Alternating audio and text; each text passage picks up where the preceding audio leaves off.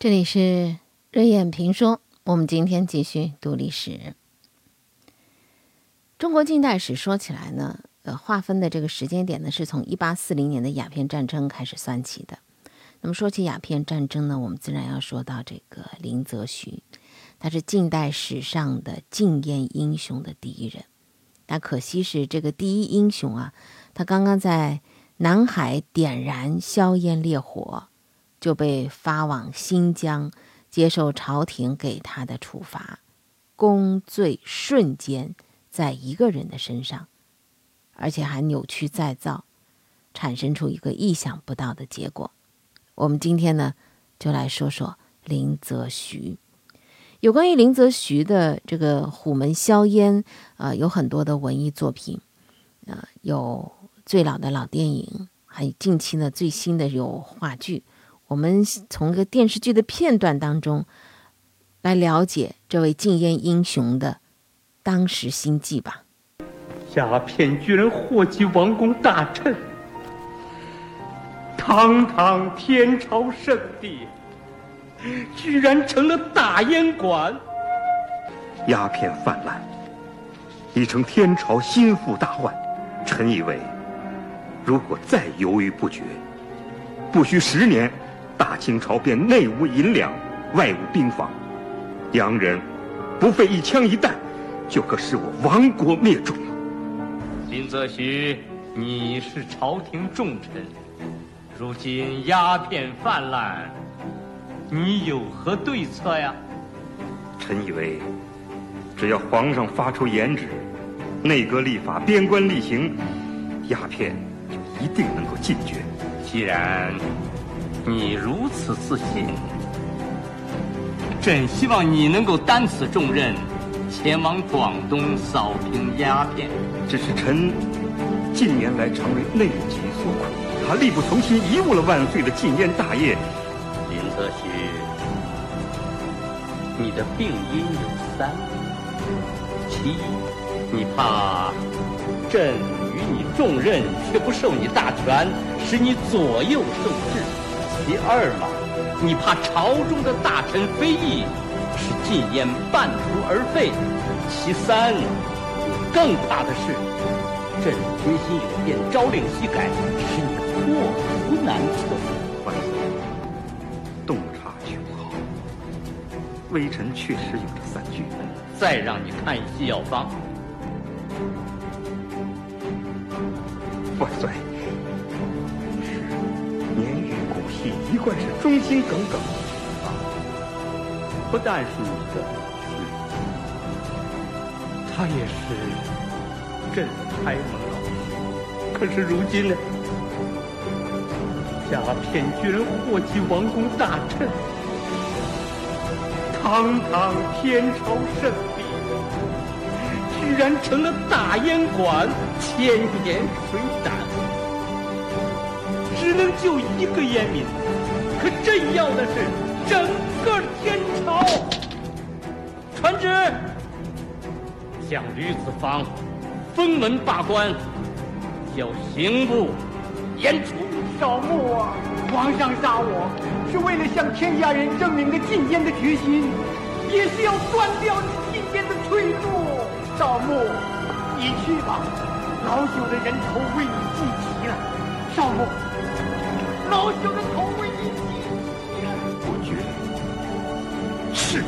还敬凡是官宦吸食鸦片者，隔绝罢官，刑事在身。不知诸位有无违禁？绝无，绝无，绝无，绝无。既然如此，那今天我们就坐在这里，共同的反省。刚才，刚才我们听到的这个是一个场景啊，电视剧的场景，鸦片战争当中，就是道光皇帝跟林则徐。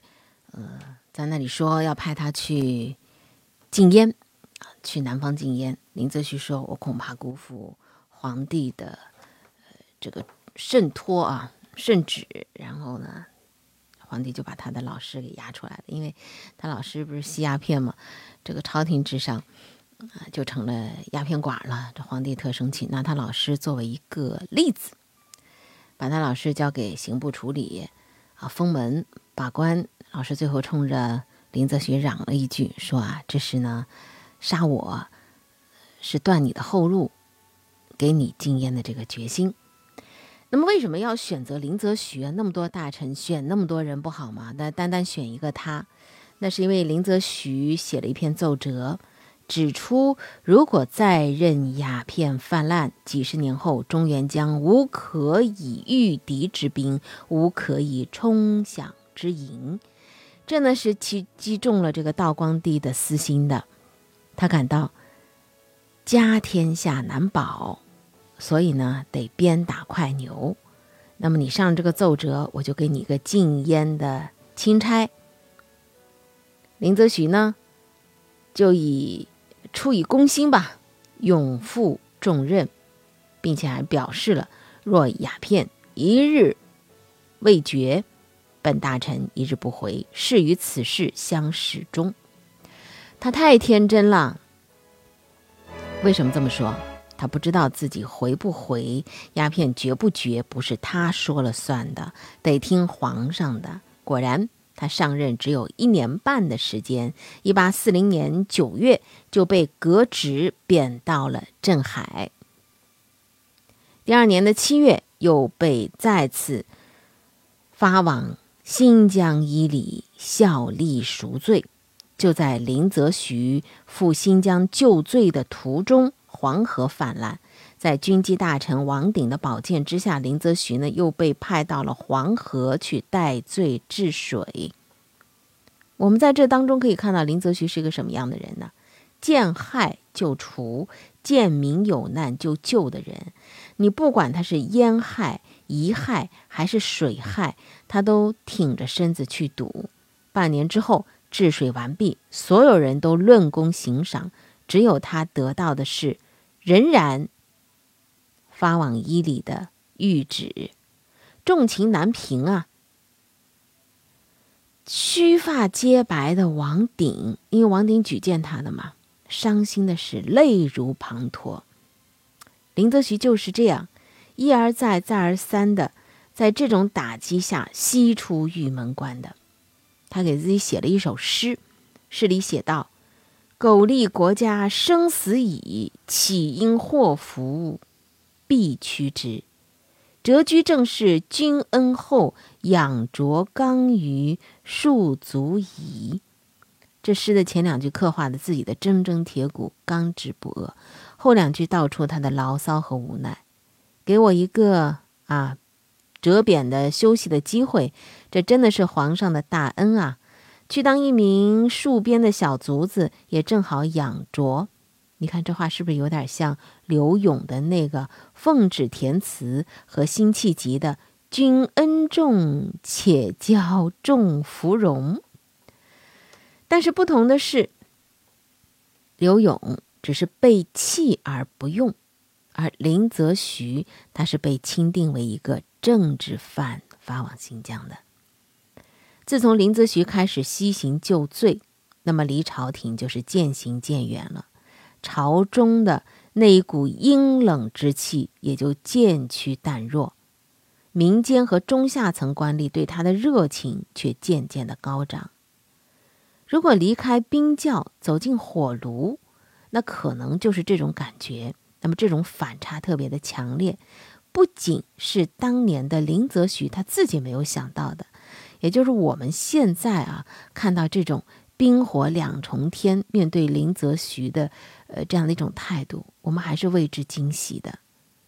就应了谢晋导演说的那句话，叫做“金杯银杯不如老百姓的口碑”。林则徐在广东和在浙江的镇海被革职的时候。当地的群众就表达出了强烈的愤懑之情，他们才不管皇帝老子在说什么呢？怎么说怎么做呢？他们都到林则徐的住处去慰问，人数之多把街巷都阻住了，交通阻塞了。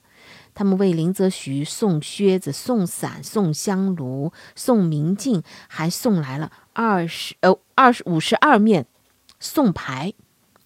痛痛快快地表达着自己对民族英雄的敬仰和对朝廷的抗议。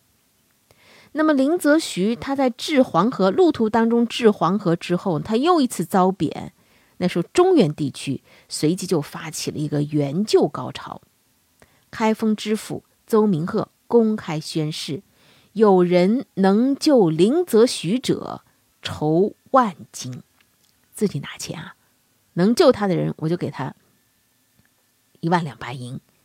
林则徐呢，从中原出发之后，一路向西。他这个向西啊，那我们看到真的是忠臣和奸臣的这个一路路途当中截然不同的待遇了。林则徐向西是接受着为英雄壮行的洗礼，不论是各级官吏还是普通百姓，都争着迎送，好一睹他的风采，好想尽力的能够为他做一点事儿，来减轻他心理和身体上的痛苦。山高皇帝远，民心任表达，这是一种人性的光芒，不受你那个什么权势、官吏、阴冷之气的官场的制约。在一八四二年的八月二十一日，林则徐离开了西安，有这样的记载说：自将军院司道府以及州县营员送于郊外者三十余人，到达兰州的时候。督府亲率文职官员出城相迎，武官更是迎出十里之外。过甘肃古浪县时，县知事到离县三十里外的驿站恭迎。林则徐西行的沿途茶食住行都安排得无微不至。进入新疆哈密，办事大臣率文武官员到行馆拜见林则徐，又送坐骑一匹。到乌鲁木齐，地方官员不但热情接待，还专门为他雇了大车五辆、太平车一辆、轿车两辆。一八四二年的十二月十一日，经过四个月零三天的长途跋涉，林则徐终于到达了新疆伊犁。伊犁的将军叫不言泰，马上亲自到寓所拜访，送菜送茶。并且委派他掌管粮饷，这哪里是朝廷流放的罪臣啊？这简直就是来欢迎凯旋的英雄呢。而林则徐呢，是被皇帝远远甩出去的一块破砖头，但是这块砖头没有落地，因为他被中下层官吏和老百姓轻轻地接住了，并且以身相护，安放在他们中间。那么现在等待林则徐的也是有考验的，什么考验呢？有两个，一个就是环境的折磨。从现在的资料来看，我们知道林则徐虽然他有民众的呵护，但还是吃了不少苦头的。毕竟年纪在那里了，年老体弱，路途颠簸，他一过西安呢，就这个皮疼啊，然后鼻子流血不止。当他从乌鲁木齐出发，取到果子沟到伊犁的时候。大雪是漫天而落啊，脚下是厚厚的坚冰，没有办法骑马坐车，只能徒步趟雪而行。他的两个儿子陪着他一起去新疆的，在两旁边搀扶着老爹，心疼啊，泪流满面，然后就跪在地上对上天祷告：若父能早日得赦召还，孩儿愿赤脚趟过此沟。林则徐到了伊犁之后，因为身体啊比较衰弱，经常感冒，写字儿不能超过两百，看书不能超过三十行，就身体比较弱。其实历史上很多的朝臣就是这样死在被发配之地的，这本来也是皇帝的目的之一。林则徐自己有感受吗？当然有啊，他感到一个无形的黑影向他压了过来。他在自己的日记当中写道：“深觉时光可惜，目景可伤。平骚白发，残衰病，尤胜担心，耐折磨。”他是用心力来抵抗生病啊，这是他恶劣环境对他的这个折磨的考验。第二个就是脱离战场的寂寞。林则徐是一步一回头离开中原的。当他走到酒泉的时候，他听到清政府签订南京条约的消息，痛心疾首，深深感到国事艰难。他在写给朋友的书信当中说：“自念一生修旧死生，皆可置之度外，唯中原顿遭蹂躏，如火燎原。侧身回望，顷愧皆不能安。”他赋诗感叹说：“小丑跳梁谁正灭？中原揽佩望尘清。关山万里残宵梦，犹听江东战鼓声。”啊！他为中原的局势危机、无人可用而感到着急。那么，中原真的是没人吗？有人呐，但是人才是被一批一批的撤职流放。和他一起在虎门销烟的邓廷珍，早他半年被贬新疆，写下过名句：“我劝天公重抖擞，不拘一格降人才的龚自珍，为朝廷提出许多的御敌方略，但就是不为采用。本来在封建社会，一切有为的知识分子都希望能够被朝廷重用，能够为国家和民族做一点事儿，这是有为。有想法、有能力、有干劲儿的臣子的最大的愿望，也是作为一个呃人的人生价值观的核心所在。现在剥夺了这个愿望，就是剥夺了他的生命，就是用刀子在慢慢的割他的肉。虎落平川，马放南山，让他在痛苦和寂寞中毁灭。羌笛何须怨杨柳？西出阳关无故人呐，玉门关外，什么样的环境啊？凄凉，人情不在，那真的是折磨人身心的好场所。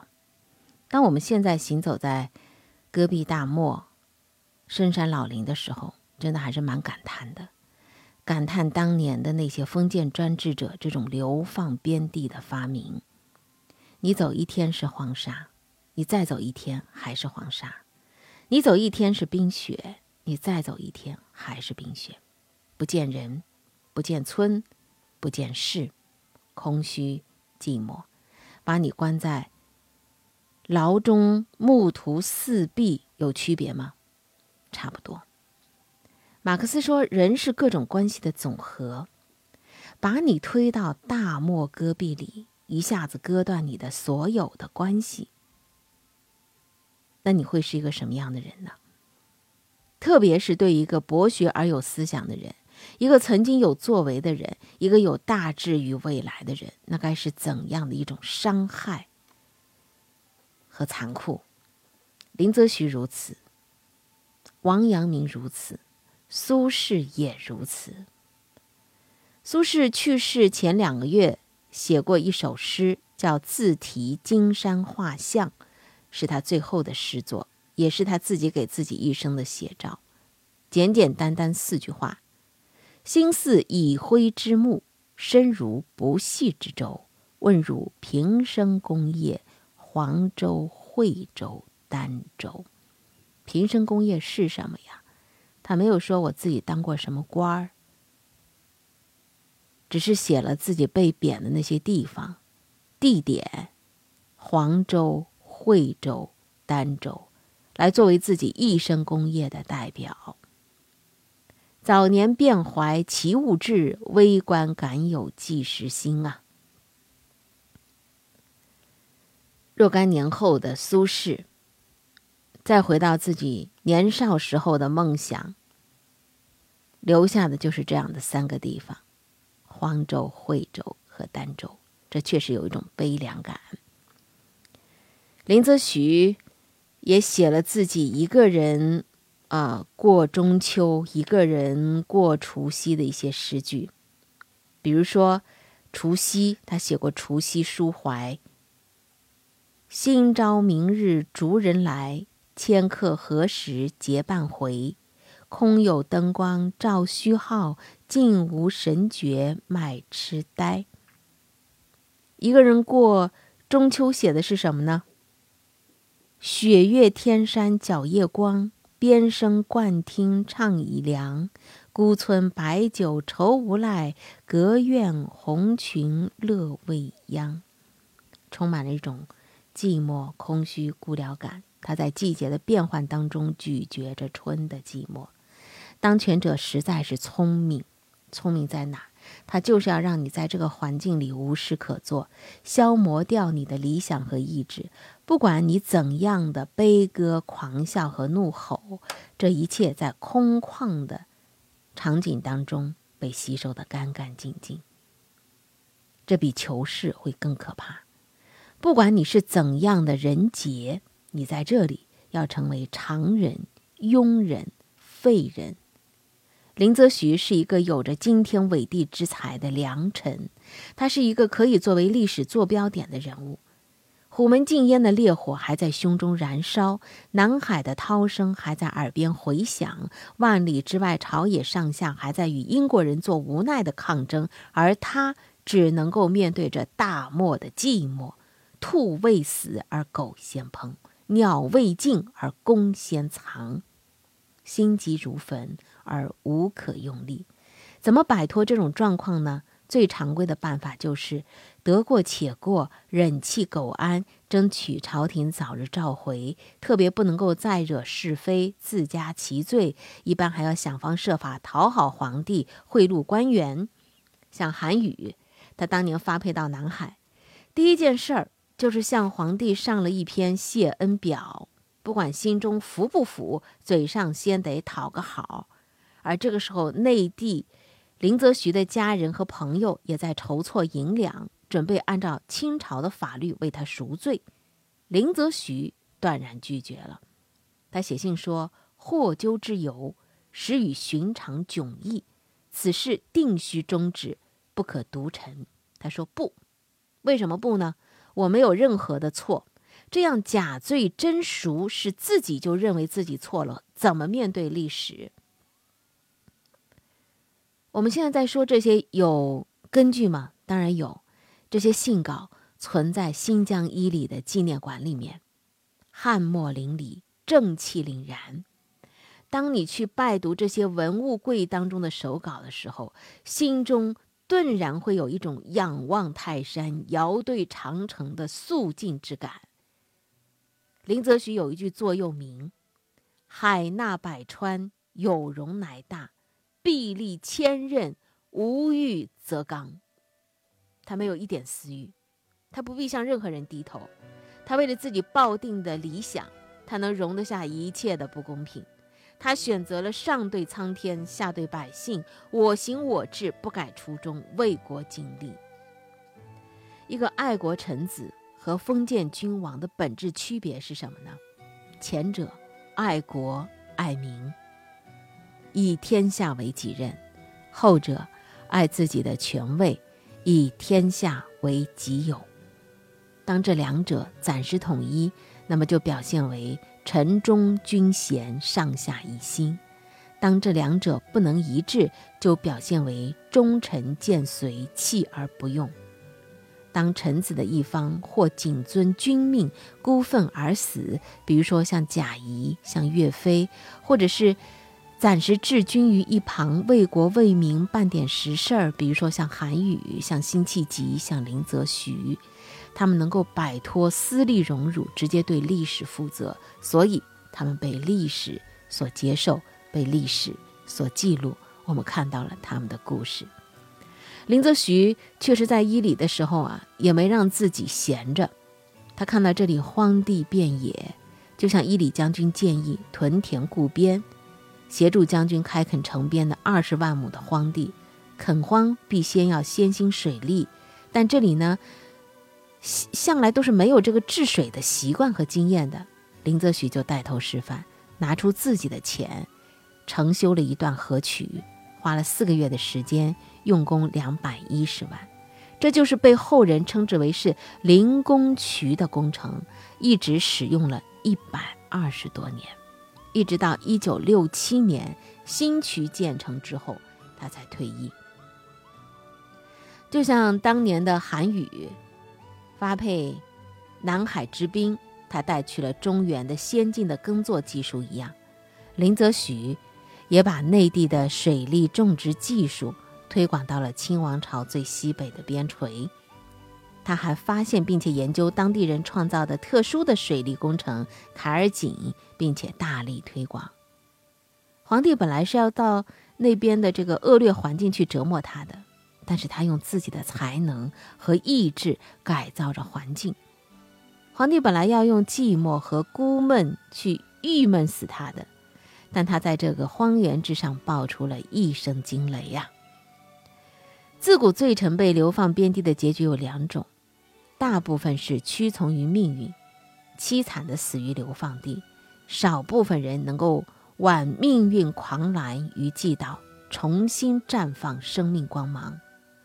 从周文王被拘而演了《周易》，到越王勾践被吴所俘之后卧薪尝胆，再到我们当下的一些著名的政治人物，这都是生命交响曲当中最强的一支。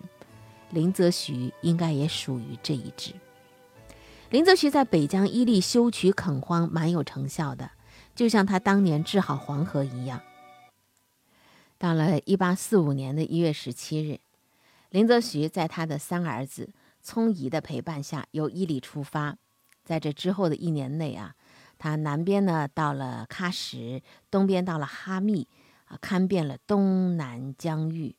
他经历了踏冰而行的寒冬和烈日如火的酷暑，也走过了车厢颠簸的戈壁滩，住过茅屋，住过毡房，住过地穴。风起时彻息怒号，毡炉欲拔，舒难成眠，甚至可以吹走人马车辆。林则徐每到一个地方，他的三儿子和随从呢就搭棚造饭，他干什么呢？伏案办公，工作紧张艰辛。简直就像在行军打仗一样，而且对垦荒修渠，他必定得亲自去验土方看质量，要求属下必须上可对朝廷，下可对百姓，中可对僚友。当然，别人也有一些不理解的地方，说你是戍边罪臣呐，你干嘛这么认真？哪来这种精神头？哎呀，也是啊，皇帝给的苦役，呃，这跟他南下禁烟的那种苦役是不一样的。当时他南下禁烟，他把一切的功劳都记在了当地官员的名下，连向皇帝写奏折、汇报工作、反映问题的权利也没有。拟好文稿，以别人的名义去上奏，这和治皇有功而不上褒奖名单是同出一辙的。这是多么难堪，又是多么的心灵的折磨。但对林则徐来讲，他忍了，他不计较，他只要能工作。能够为国处理就行。整整一年，他为清政府新增六十九万亩耕地，丰盈了府库，巩固了边防。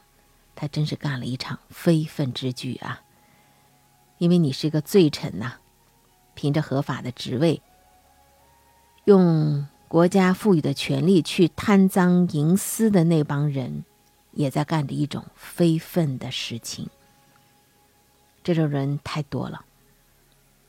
社会上无论是大奸巨贪还是小人，他们都是以一种表面上看似合法的名分，在行着分外之奸、分外之贪、分外之私。当然，他们也被历史所记录着，因为陈毅有一首诗写道：“手莫伸，伸手必被捉。”他们被历史捉来，钉在的是耻辱柱上。林则徐还有一件特别分外的事情，就是他大胆进行了一次土地改革。等他勘地工作要结束的时候，他返回哈密，路上遇到了一百多位官绅商民跪地不起，拦轿告状。为什么呢？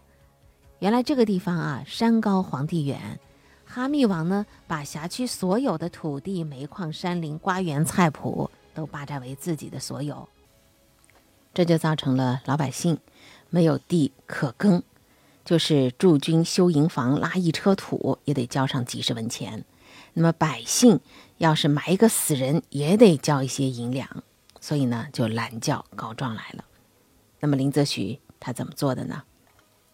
首先作为一个清官，作为一个政治之官，他当然听到这种事情是勃然大怒啊，马上把这个土王占的一万多亩耕地分给当地的汉族和维族的农民耕种，并且贴出了布告：新疆与内地均在黄羽一统之内，无寸土可以自私；明人与维吾尔人均在圣恩并严之中，无一处可以议事，必须互相和睦，没有区别。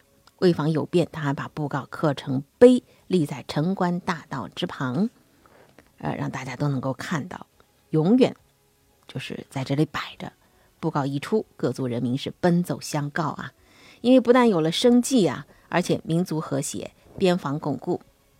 你说他是不是又是以自己的罪臣之身，又多管了一件闲事儿啊？正好这个时候，清朝廷赦令也下来了。那么林则徐是在万众感激和依依不舍的祝愿声中，向关内走去。